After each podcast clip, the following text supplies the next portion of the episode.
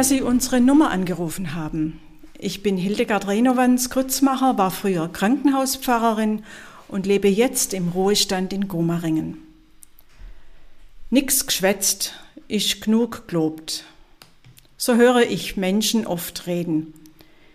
Dieser Satz will die Wortkargheit der Schwaben, so nenne ich es mal, entschuldigen.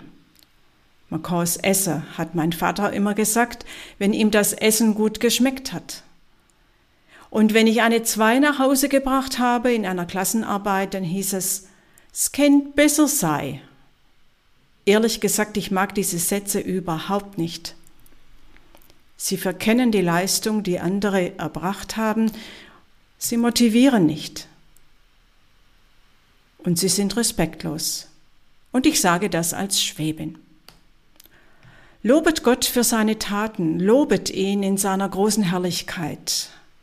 Das ist die Losung für heute, Psalm 150, 2. Lobet Gott für seine Taten, lobet ihn in seiner großen Herrlichkeit. Das klingt ganz anders als nix geschwätzt, ist genug gelobt. Wenn wir weiterlesen, sehen wir, der Beter, die Beterin brauchen zum Lob Posaunen, Harfe, Zimbeln, Pauken und den Tanz. Wir würden heute sagen, da geht's richtig ab. Alles, was man zur Verfügung hat, um das Lob durch Worte zu unterstützen, muss herhalten. Das ist dann schon ein richtiges Konzert mit Zugaben und Standing Ovations.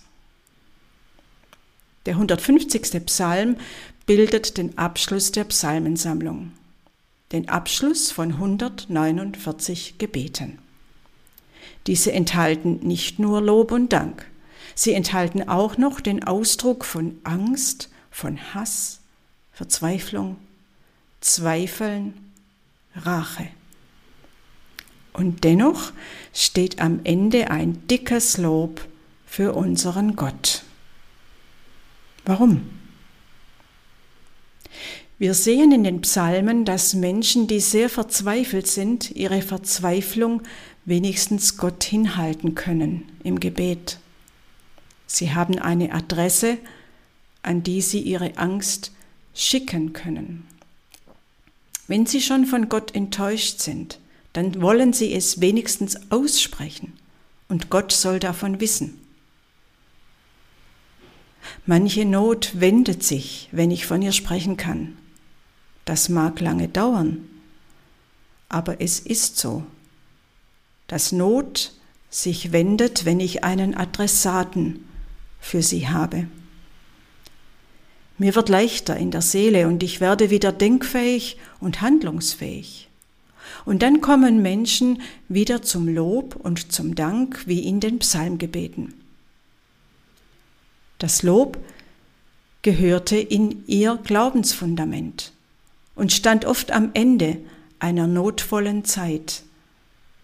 Ein ehrlich gemeintes Lob verändert mich und die, der mein Lob gilt. Ich erinnere mich noch gut, ich war 14 Jahre alt, Deutschunterricht, eine Vertretungsstunde. Ein Referendar vertrat unsere Lehrerin für eine Woche. Wir mussten Schillers Der Ring des Polykrates auswendig lernen und aufsagen. Ich wurde aufgerufen. Und ich bin beim Vortragen vor der ganzen Klasse wahrlich über mich hinausgewachsen. Eine glatte Eins bekam ich und ein super dickes Lob des Lehrers. Nie hatte ich bis dahin in Deutsch eine Eins bekommen. Diese Erfahrung hat mir ein neues Standing in der Klasse gegeben. Mein Lebens- und Glaubensfundament wurde fester. Loben ist Lebenselixier, sowohl wenn ich gelobt werde als auch wenn ich lobe. Wenn ich ehrlich lobe, tue ich anderen etwas Gutes. Das Lob stärkt und spornt an. Wenn ich lobe, zeige ich Respekt vor der Leistung des anderen.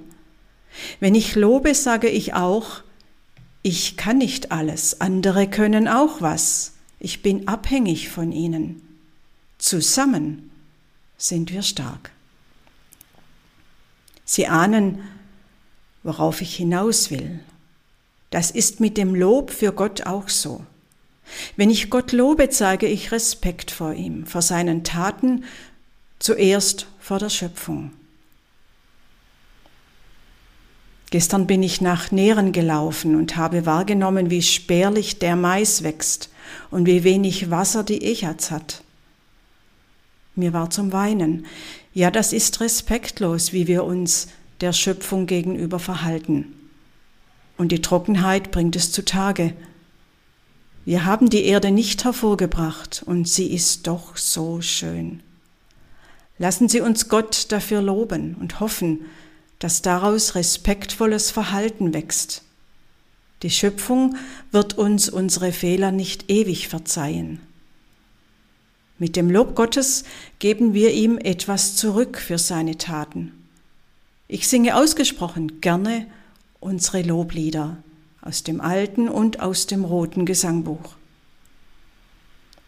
Lassen Sie uns nicht müde werden, Loblieder zu singen, Konzerte für Gottes Lob zu organisieren und zu genießen und tatgewordene Zeichen setzen für Gottes Schöpfung. Haben Sie einen schönen Tag. Mit herzlichen Grüßen. Ihre Pfarrerin im Ruhestand Hildegard Renovans Grützbach.